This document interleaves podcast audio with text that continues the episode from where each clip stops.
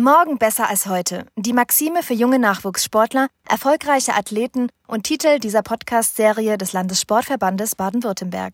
Als Dachorganisation der Sportselbstverwaltung in Baden-Württemberg ist der Landessportverband die gemeinsame Interessenvertretung von rund 3,8 Millionen Mitgliedschaften in seinen insgesamt 96 Mitgliedsorganisationen.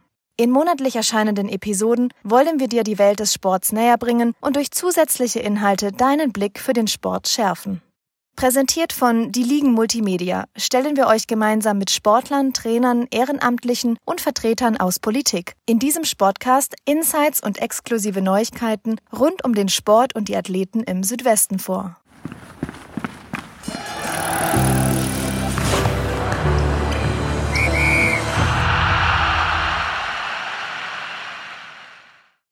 Hallo und herzlich willkommen zu Morgen besser als heute, dem Sportcast des Landessportverbandes Baden-Württemberg. Schön, dass du eingeschaltet hast. Mein Name ist Patrick Zimmermann und ich sitze hier mit Freax Hartwig, dem Jugendvertreter des TC Dettingen-Horb und damit stellvertretend dem mehrfachen Preisträger des Toto Lotto Sport-Jugendförderpreises. Vielen Dank, dass du unserer Einladung gefolgt bist. Es freut mich, dass wir heute Zeit haben, über die Beteiligung von Kindern und Jugendlichen sowie den Sport-Jugendförderpreis zu sprechen. Hallo Patrick, ich freue mich sehr, dass ich da sein darf, dass ich auch unseren Verein nochmal darstellen darf. Das finde ich ist immer eine interessante Geschichte, nicht nur für mich, weil es für mich ein neues Forum ist, sondern auch, denke für die Leute, die nachher das dann zuhören. Du bist leidenschaftlicher Tennisspieler und eben Vertreter im Jugendausschuss bei euch im Verein. Was macht die Arbeit im Sportverein für dich aus? Ich bin äh, einmal Tennistrainer im Verein, einmal äh, aber auch Vereinsmanager, ehrenamtlicher Vereinsmanager im Tennisclub Dettingen und mache das schon seit äh, gut 25 Jahren. Ich habe davor Diplompädagogik studiert. Schwerpunkt war eben die Arbeit mit Kindern natürlich und habe mich dann direkt in die Arbeit im Verein gestürzt und konnte auch viel von dem, was ich äh, theoretisch vorher mir angeeignet hatte, auch in der Praxis umsetzen. Und die Erfahrung, die ich jetzt über die 25 Jahre mit den Kindern gesammelt habe, im Bereich vor allem Beteiligung und Mitbestimmung, die haben mich schon stark geprägt und auch positiv, denke ich, ähm, konnte ich auch ein bisschen was an der Vereinsarbeit beeinflussen. Was war der ausschlaggebende Grund, dass du ins Ehrenamt gegangen ist? Gab es so eine, so eine Initialzündung für dich? Ich war eigentlich immer Ehrenämtler. Also ich habe früher viel Fußball gespielt, war dann auch im, in der Vorstandschaft als Spartenleiter Fußball, habe also immer schon Kontakt zu Ehrenämtern gehabt und bin dann nach einer längeren Pause wieder in den Tennissport eingestiegen, eben weil das auch dann meine Profession war, weil ich als Tennistrainer arbeite und habe dadurch immer engen Kontakt gehabt zum Ehrenamt. Als Trainer jetzt im Verein habe ich mich von Ehrenämtern ferngehalten, weil das manchmal so eine Twitter-Situation ist die dann äh, manchmal ein bisschen äh, schwierig werden könnte und mache das eher so im Hintergrund eben als ehrenamtlicher Vereinsmanager, der keine offizielle Funktion im Verein hat. Wieso gerade der TCD? Also ich arbeite selbstständig mit meiner Tennisschule. Wir betreuen eigentlich mehrere Vereine, aber der, der Ort Detting ist so mein Heimatverein. Ich bin zwar in Köln geboren und bin dann quer durch Süddeutschland eigentlich umgezogen immer wieder und bin dann in Detting hängen geblieben, fühle mich da auch wohl. Das sind so die Menschen, mit denen ich bei denen ich mich wohlfühle. Das sind die Kids, bei denen ich mich wohlfühle. Und dann lag es auch nahe, dass ich mich in dem Verein sportlich und auch ehrenamtlich, also in dieser Funktion engagiere. Gab es ein spezielles Ereignis, das sich in diese Rolle gebracht hat? Oder war das tatsächlich so ein, so ein Durchlauf, dass man gesagt hat, wir können den Frags ja mal fragen? Naja, ich war in dem Verein halt als Trainer tätig und habe da auch äh, selber Turniere mitgespielt oder in der Mannschaft mitgespielt. Und meine Kinder vor allem waren Auslöser. Meine Kinder haben dann auch Tennis spielen angefangen und dann war es für mich eigentlich klar, dass ich da meine Kinder auch begleiten möchte. Die waren mit mir eh immer auf dem Platz, äh, wenn ich Training gegeben habe oder häufig mit mir auf dem Platz. Und dann wollte ich natürlich auch, dass ähm, sie da mitsprechen können und mitbestimmen können. Ihr als äh, TC Detting leistet hervorragende Jugendarbeit. Immer wieder gibt es Jugendprojekte, die ihr ins Leben ruft und von denen ihr auch wirklich zerrt und von denen ihr lebt. Was sind so die Rahmenbedingungen dahinter, dass es dazu gekommen ist? Ja nicht typisch für, für den klassischen Verein. Ja, das ist mit Sicherheit nicht typisch, weil das ja auch ein, ein relativ kleiner Verein ist. Also es ist eine Ortschaft mit 1500 Einwohnern. Wir haben im Tennisclub, der Tennisclub hat drei Plätze, ist also ein kleiner Verein von der Logistik her und wir haben 300 Mitglieder, davon sind über 100 Kinder und Jugendliche. Es liegt vor allem an dem Umfeld. Also ich habe das Glück, dass, oder die Kinder und Jugendlichen sind sehr motiviert und ich habe das Glück, dass wir auch im Erwachsenenbereich ganz viel Unterstützung erfahren, dass da sich so ein ähm, Mitarbeiterinnenpool auch gebildet hat, der diese Sache voll mitträgt.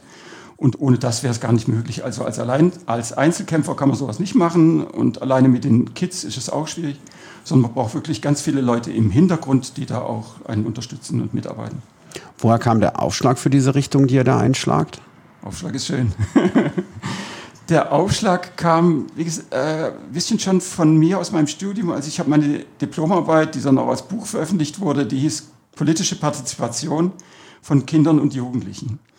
Und das war mir eigentlich immer ein großes Anliegen. Ich habe eigentlich Lehramt studiert, bin dann auch durch die Schule durch, habe dann aber in der Schule nicht weitergemacht halt da erfahren, dass Kinder relativ wenig Möglichkeiten haben, ihren Alltag mitzubestimmen. Und dann war es mir dann im Verein schon ein Anliegen, das auch in der Praxis umzusetzen. Und der TC Detting ist auch ein bisschen sowas wie ein Experimentierfeld da geworden. Und es hat sich aber alles ins positiv gestaltet, was man ja auch an den vielen Nominierungen für diesen Sportjugendförderpreis ja auch sieht. Bereits mehrfach habt ihr den Sportjugendförderpreis gewonnen. Schön, dass du es ansprichst. Ähm, welcher Antrieb steckt dahinter? Der Antrieb, sich äh, für solche Ausschreibungen, bei solchen Ausschreibungen zu bewerben, ist, dass wir einmal glauben, dass es diese Good Practice Beispiele braucht weil ich, wenn ich so das beobachte, sehe, dass ganz viele Vereine super engagiert sind, ganz tolle Sachen machen, aber sie reden nicht drüber. Das sind so Dinge, die einfach mitlaufen und die man halt macht. Und ich glaube, man kann solche guten Beispiele, die es zig gibt in Baden-Württemberg, auch öffentlich machen. Und solche ähm, Ausschreibungen, solche Förderpreise sind das ideale Forum, um sowas mal zu präsentieren. Und wenn man dann auch diese Anerkennung kriegt, diese Auszeichnung bekommt, dann ist das auch für die Kids, für alle eigentlich ein super Erlebnis. Und allein diese Geschichte, dass man dann in Europapark Rust eingeladen wird, auch wenn man nicht den Hauptpreis gewinnt, ist schon für die Kids und für die Verantwortlichen ein, ein super tolles Erlebnis. Und da zehren die noch lange davon, denke ich. Wie muss ich mir das vorstellen bei euch im Verein im, im Sinne der Umsetzung? Also grundsätzlich die Frage, was kann ich mir als Verein bei euch abschauen? Also wie sind die Rahmenbedingungen? Wie gucke ich da drauf? Gibt es was, das ich als, als Vereinsvorsitzender woanders vielleicht auch nehmen kann und, und für mich als Blaupause da drauflegen kann? Da bin ich skeptisch, weil die Vereine ja ganz unterschiedlich strukturiert sind. Also wir haben, wir sind ein Einspartenverein, in einem Mehrspartenverein sieht es wieder ganz anders aus, da ist es wesentlich komplizierter. Eine Blaupause gibt es also nicht. Ich denke, man, kann, man muss seinen Blick als Vorstand auf die Kinder in seinem Verein verändern. Also wir reden oft davon, dass ähm, die Kinder die Zukunft des Vereins sind. Und ich glaube, man muss einfach dazu übergehen, zu erkennen, dass die Kinder die Gegenwart des Vereins sind. Und wir nicht warten müssen, bis die Kinder Erwachsene sind und dann vielleicht ins Ehrenamt rein, reinrutschen, wenn wir Glück haben, sondern wir müssen frühzeitig mit den Kindern gemeinsam Ideen entwickeln und die Kinder dann auch für, für den Verein für die Vereinsarbeit zu gewinnen und vor allem für die Vereinsentwicklung auch zu gewinnen. Hältst du das für realistisch, dass Partizipation immer und überall zu leben ist? Also was bestärkt euch da drin, den jungen Menschen, also den Kindern und Jugendlichen, auch dieses Vertrauen auszusprechen und ihn oder sie dann auch darin zu stärken und, und das auch noch weiter auszubauen? Na, die Erfahrung einmal. Einmal dass wir die Erfahrung gemacht haben, dass Kinder in der Lage sind, in Angelegenheiten, die sie wirklich direkt betreffen, auch mitzureden. Dass sie Ideen haben, von denen letztendlich der Verein ja auch profitiert. Also von, von den vielen Projekten, die die Kinder und Jugendlichen bei uns im Verein entwickelt haben, sind fast alle umgesetzt worden und die prägen auch das, die Perspektive auf den Verein in der Öffentlichkeit. Also der Verein wird dadurch völlig anders wahrgenommen. Der Verein profitiert davon und die Kinder und Jugendlichen sind in der Lage, bei sie direkt betreffenden Angelegenheiten mitzusprechen. Und es ist eigentlich auch eine, es ist eigentlich selbstverständlich, warum soll ich Menschen, die bei mir im Verein sind, warum soll ich deren Interessen nicht berücksichtigen und nicht wenigstens mal hingucken? Was wollen die eigentlich? Was wollen die jetzt und nicht in 20 Jahren? Du hast Projekte angesprochen. Gibt es da den Punkt, dass du sagst, na, das Projekt, das war total toll eigentlich, aber das konnten wir leider nicht realisieren? Oder gibt es irgendwas, was dir so besonders im, im Hinterkopf geblieben ist, wo du auch heute noch mit einem lachenden Auge drauf zurückblickst? ja, das gibt es tatsächlich. Wir, also das ähm, sensationellste Projekt aus meiner Sicht war der Silly Walk für Kinderrechte. Der wurde dann, ja, da wurden wir auch Landessieger, gerade im Sportjugend, beim Sportjugendförderpreis ausgezeichnet, haben 4000 Euro gekriegt. Das war natürlich eine Riesengeschichte auch für unsere Vereinskasse. Solche ähm, Preise retten uns dann auch finanziell über, über einen längeren Zeitraum. Das war so das Highlight eigentlich, aber was da dahinter steckt, ist das Thema Kinderrechte generell. Wir, wir, haben zahlreiche Projekte zum Thema Kinderrechte. Wir haben jetzt ein Projekt beispielsweise neu aufgelegt, das heißt Replay the Streets. Da geht es darum, ähm, das Wohnumfeld wieder bespielbar zu machen. Also wir haben das, die Situation, dass selbst in Dörfern die äh, Freiflächen kaum noch bespielt werden und auch nicht mehr bespielt werden können aus verschiedensten Gründen. Und unser Projekt ist jetzt gerade aktuell, dass man diese Spielflächen wieder als äh, dass man diese Freiflächen wieder zu Spielflächen macht. Ob das mit Kreide, ob man die mit Kreide bemalt, ob man das Street Tennis spielt oder irgendwas anderes, ist eigentlich egal. Aber dass man auch ähm, da, das ist im Grunde auch politische Arbeit, die wir machen. Ein Projekt gibt es, das gescheitert ist im Moment. Wir haben vor äh, letzt, im letzten Jahr eine Zukunftswerkstatt gemacht, die wir in der Regel alle zwei Jahre machen, also vor Corona zumindest. Das ist nur mit Kindern und Jugendlichen. Es können auch Erwachsene teilnehmen, wenn sie wollen. Da werden dann Projekte entwickelt. Und ein Bestreben ist es immer, diese Projekte zeitnah umzusetzen, weil Kinder nicht diese lange Perspektive haben. Die wollen das direkt sehen, dass das umgesetzt wird. Und da war ein Thema eine Ballwand. Jetzt haben wir aber bei uns auf der Anlage nicht die, die Fläche, wo man eine Ballwand fest installieren könnte. Das, ihr kennt das vielleicht, das sind diese großen Betonwände in der Regel, wo man dann dagegen spielen kann, wenn, wenn man keine Spielpartnerin hat. Und das scheitert aus den verschiedensten Gründen. Einmal finanziell ist es schwierig, dann die, ist es schwierig, einen Platz zu finden, wo man das Ding unterbringt. Und das ist so meiner Erinnerung nach das einzige Projekt, das ein bisschen hängt. Ähm, ich habe aber Leute, die mir Druck machen oder die uns Druck machen, auch in der Vorstandschaft, das jetzt bitte möglichst schnell umzusetzen und wir sind immer noch dran, da eine Lösung zu finden. Ich hoffe, ich denke, wir finden auch eine. Ja, wir drücken die Daumen. also ein super spannendes Thema, auch ähm, dass ihr diese Zukunftswerkstatt alle zwei Jahre andenkt und dort auch die Beteiligung stärkt. Klingt in jedem Fall sehr gut und super spannend. Von Beteiligung von Kindern und Jugendlichen bis hin zu Kinderrechten im Sport deckt ihr schon auch ein großes Portfolio ab. Gibt es etwas, das euch dabei besonders am Herzen liegt? Also habt ihr da was, wo wir sagt, na, den Outcome wollen wir schon auch erzeugen? Ich denke schon, das hat sich über die Jahre jetzt herauskristallisiert, dass es im Grunde vor allem um die Umsetzung der Kinderrechte geht, so wie sie in der UN-Kinderrechtskonvention auch festgehalten sind.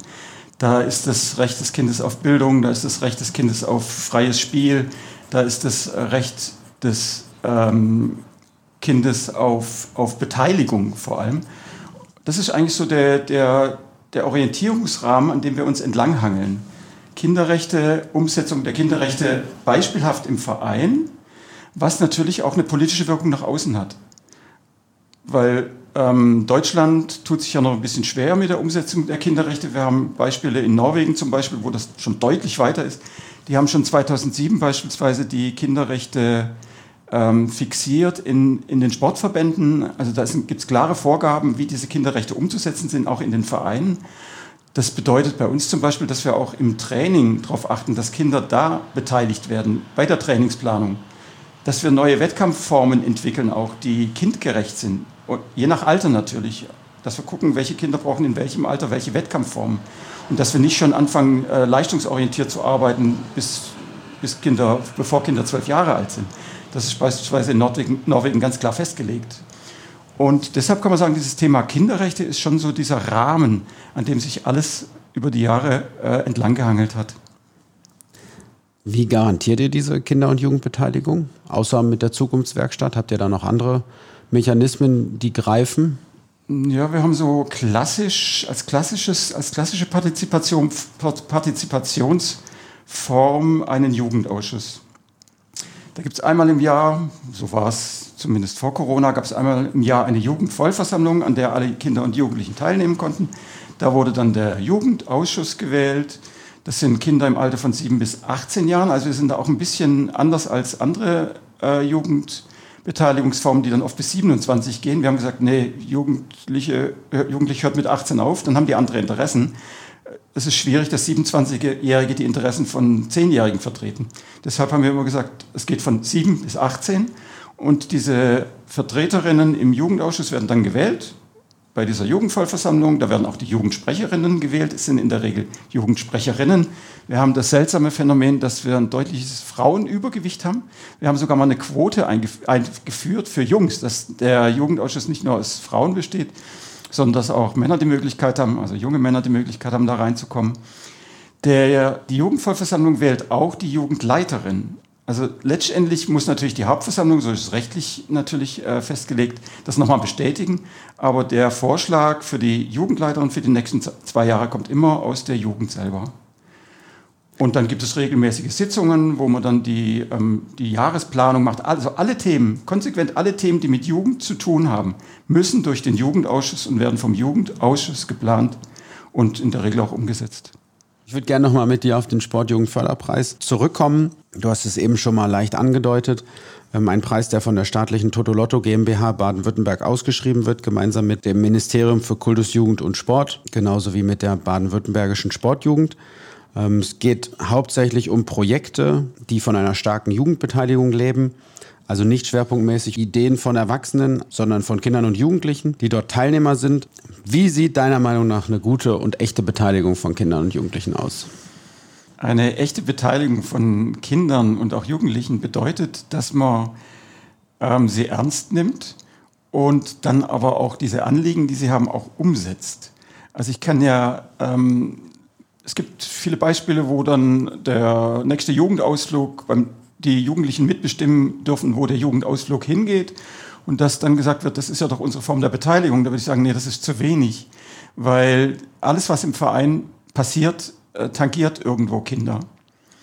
Und ähm, wir müssen dementsprechend auch die, die Kinder dazu fragen, wie ist eure Sicht, was hättet ihr für Alternativen, was habt ihr für Ideen und dass man das dann eben auch zeitnah und möglichst schnell umsetzt.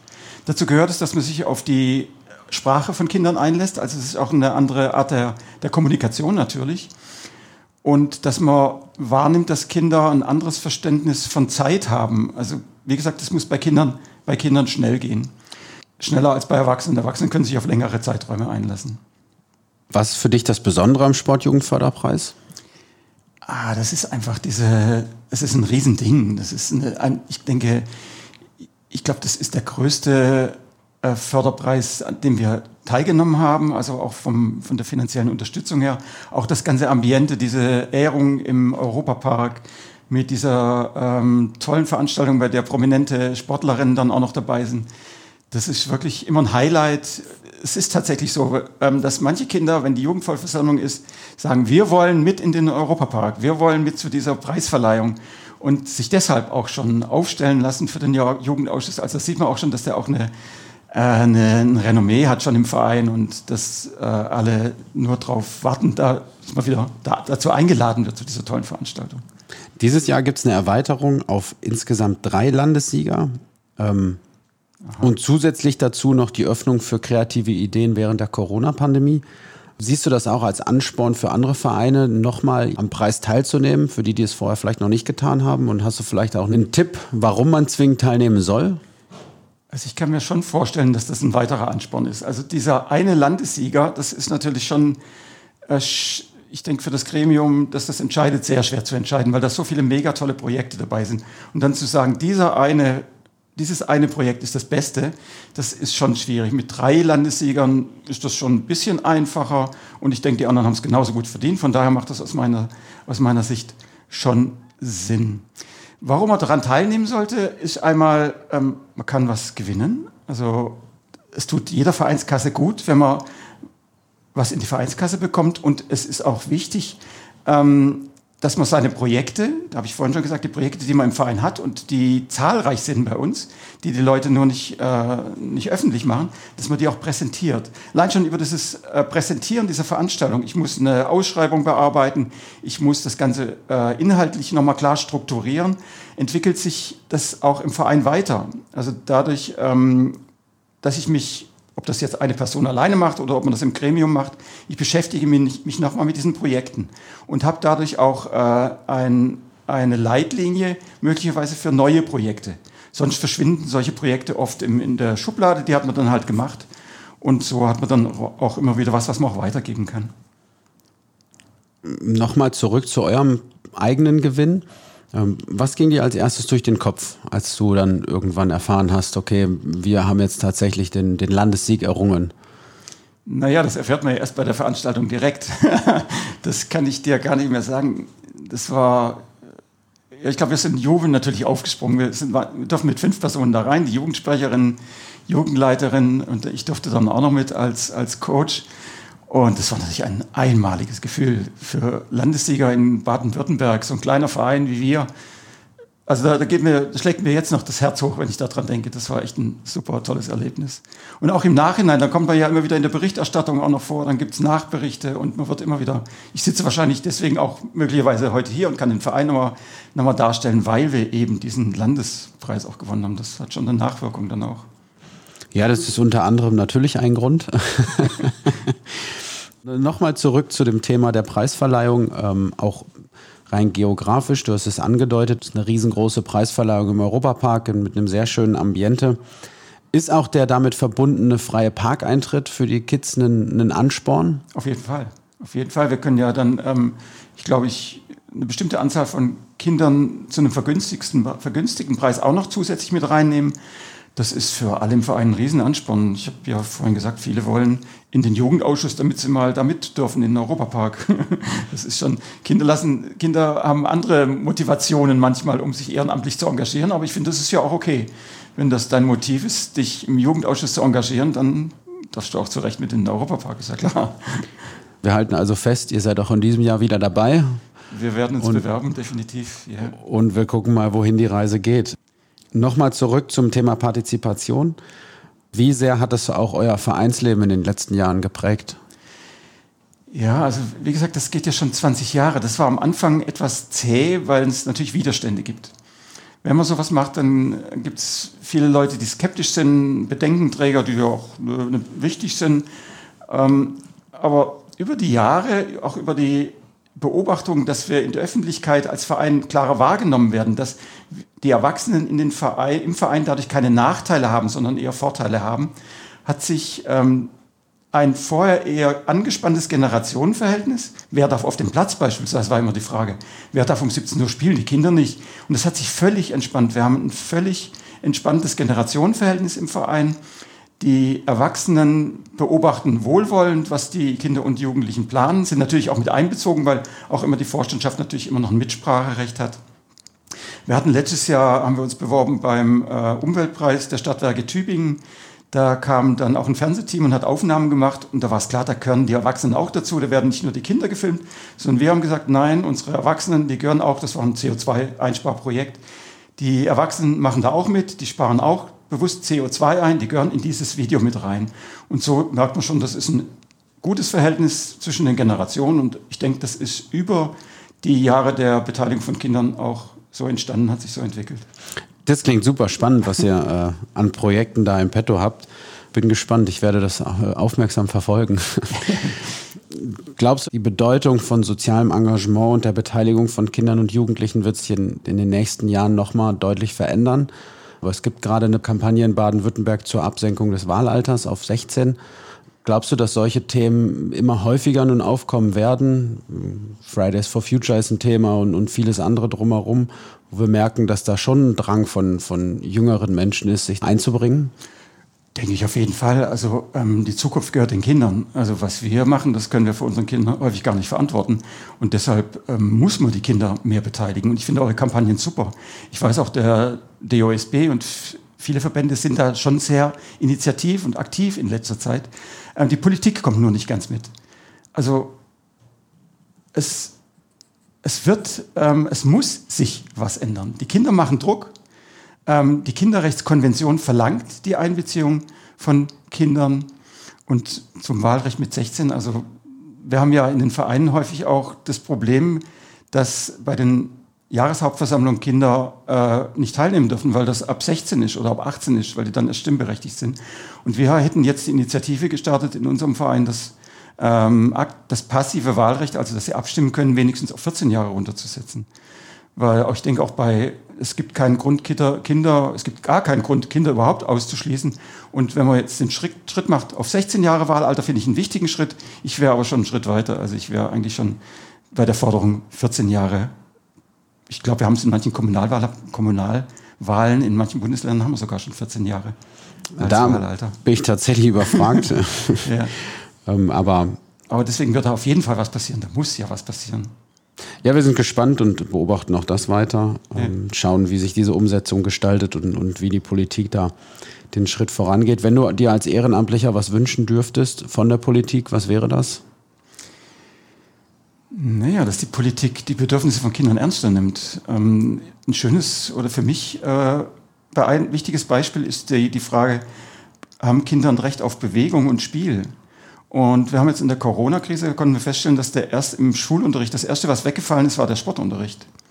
Und das finde ich äh, dramatisch. Es zeigt sich, dass Sport nicht ähm, diese Wahrnehmung hat, die ihm eigentlich zusteht. Wenn ich weiß, dass Lernen und Bewegung zusammengehören, dass ähm, Bewegung die eine Grundvoraussetzung ist für eine gesunde Entwicklung von Kindern von Menschen generell.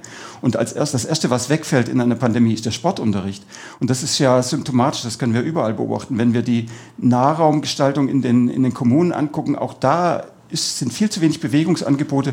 Und da geht meine Forderung ganz klar an die Politik. Leute, macht euch stark für Bewegung. Fragt Kinder, wo sie Bewegungsräume sehen und wie sie die nutzen möchten. Und dann kann die Politik da schon einiges tun. Natürlich muss auch die finanzielle Ausstattung natürlich stimmen. Auch die finanziellen Rahmenbedingungen müssen dafür zur Verfügung gestellt werden. Und da muss die, der Sport und die Bewegung eine deutlich höhere und die Mitbestimmung, die Beteiligung eine deutlich höhere Bedeutung bekommen. Die BWSJ setzt sich an dieser Stelle für Kinderrechte im organisierten Sport und auch für das Recht auf Beteiligung ein. Ist es nach deiner Erfahrung sinnvoll, das auch deutlich in diese Richtung zu arbeiten oder glaubst du, dass es da vielleicht schon der Schritt zu weit ist? Unbedingt. Unbedingt muss man das machen. Ähm, ich habe dieses norwegische Beispiel auch schon angeführt, die da schon, schon deutlich weiter sind. Ich habe manchmal nur die Sorge, dass es bei den, bei den Vereinen oder sagen wir an der Basis häufig nicht ankommt. Also das sind alles, was über den sportlichen Bereich rausgeht, das merke ich auch, wenn ich äh, bei, ich mache auch Vorträge zum Thema Partizipation und Mitbestimmung, merke, dass alles, was über den sportlichen Bereich hinausgeht, äh, da tun sich manche Vereine schwer. Ja, ich finde das super, dass ihr das macht und das ist auf jeden Fall sinnvoll. Und ich wünsche euch da super viel gute Ideen und ganz viel Energie, das auch ähm, als wirklich als Schwerpunktthema auch anzupacken. In diesem Sinne werden wir versuchen, da weiterhin gute Arbeit zu leisten und als Advokat des Sports sowohl die Kinderrechte als auch die Rechte auf Beteiligung bei Kindern und Jugendlichen weiter zu fokussieren und schwerpunkttechnisch in diese Richtung zu arbeiten, die du eben schon mal skizziert hast. An dieser Stelle möchte ich auch noch mal vielen lieben Dank sagen. Du hast eine letzte Frage noch offen. Es gibt eine Playlist, auf der alle Lieder drauf sind, die unsere Gäste gerne hören. Du bist nun auch an der Reihe, eins deiner Lieblingslieder auf die Liste zu schreiben. Der Stift ist bereit zum Notieren. Okay, ah, ich hab, ich, mein, meine Lieblingsstadt ist London. Ich reise eigentlich jedes Jahr zweimal nach London. Das kann ich ja gerade nicht. Und ich habe auf Facebook ein schönes Bild gesehen. Da war die Queen und die hat gesagt, relax, sit down and hear Genesis. und da ist mir eingefallen, eine ältere Geschichte, The Lamp Lies Down on Broadway von Genesis. Das ist ein Lied, das mich über die Jahre begleitet hat und wo ich glaube heute immer noch den Text auswendig kann. Nach, das war 1976, als das rauskam. Wunderbar. Wir packen es mit drauf. Ähm, es gibt den ein oder anderen Oldie dabei. Das ist sicherlich in, in bester Gesellschaft. Dann sage ich vielen, vielen lieben Dank, dass du dir die Zeit genommen hast, ähm, mit uns über die facettenreichen Inhalte der Vereinsjugendarbeit in Bezug auf Kinder- und Jugendbeteiligung und den Sportjugendförderpreis zu sprechen. Ähm, dir nun einen guten Heimweg und vielen lieben Dank nochmal für deinen Besuch. Patrick, ganz herzlichen Dank. Es hat super Spaß gemacht. Coole Fragen und ich freue mich drauf, wenn das dann veröffentlicht wird.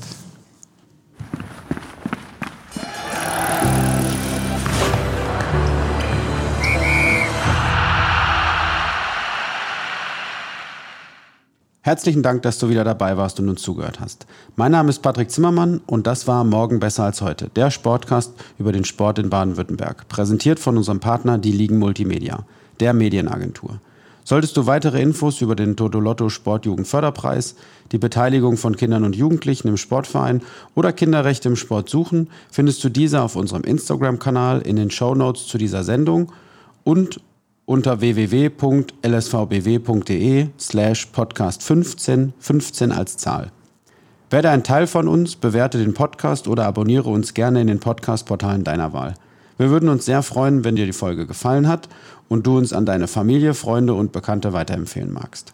Bis zum nächsten Mal, wenn es wieder heißt, morgen besser als heute.